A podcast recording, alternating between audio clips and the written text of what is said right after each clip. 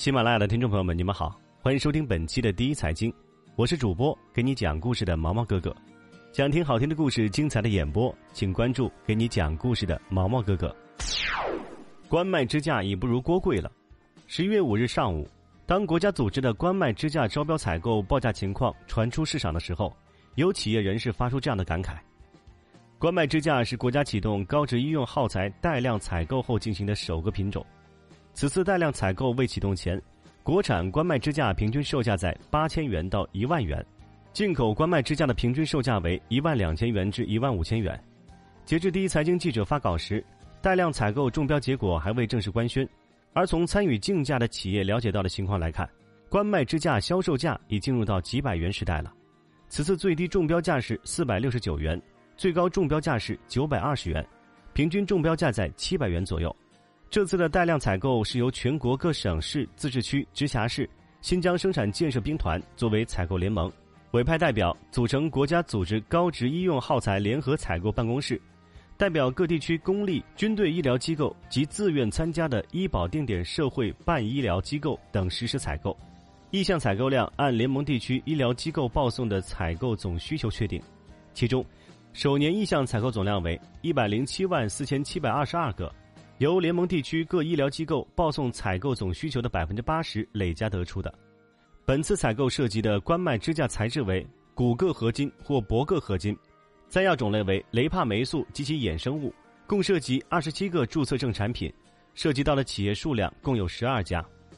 在国内市场中，关麦支架是为数不多可实现国产替代进口的高值医用耗材。这次带量采购，国产替代进程明显。这次竞价中，作为进口厂商之一的雅培有六个注册证产品可以参与竞选，最终却没有产品中标。另一家进口厂商美敦力，此次有三个产品可以参与竞价，但只有一个产品中标，且遭遇大幅度降价。据第一财经记者了解，美敦力中标的产品原本市场价格高达一点五万元，如今中标价仅剩下六百四十八元。总体来看。进口厂商中，波士顿科学中标的产品最多，六个注册号的产品参与竞价，其中有两个中标，中标价均在七百七十六元左右。中标的国产厂商里，微创医疗中标两个注册号产品，另外山东吉威医疗、益生科技、乐普医疗、万瑞飞鸿、新力泰这五家企业均中标一个。企业虽然中标了，但利润或面临大幅被压缩，市场的这种担忧情绪蔓延至资本市场。十一月五日，微创医疗港股股值直线，盘中一度大跌逾百分之九。另外，乐普医疗 A 股股价一度大跌超过百分之六。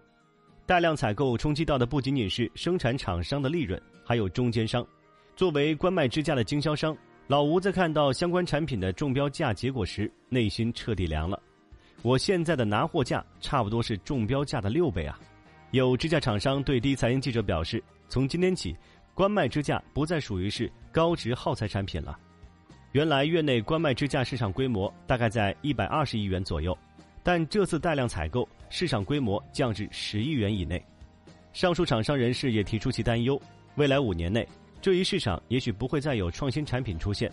带量采购挤掉了行业水分，而如今的地板价也没有留出一定的创新空间。以上就是本期第一财经的全部内容。更多最新商业财经分析，欢迎订阅本节目。我是主播给你讲故事的毛毛哥哥，我们下期再见。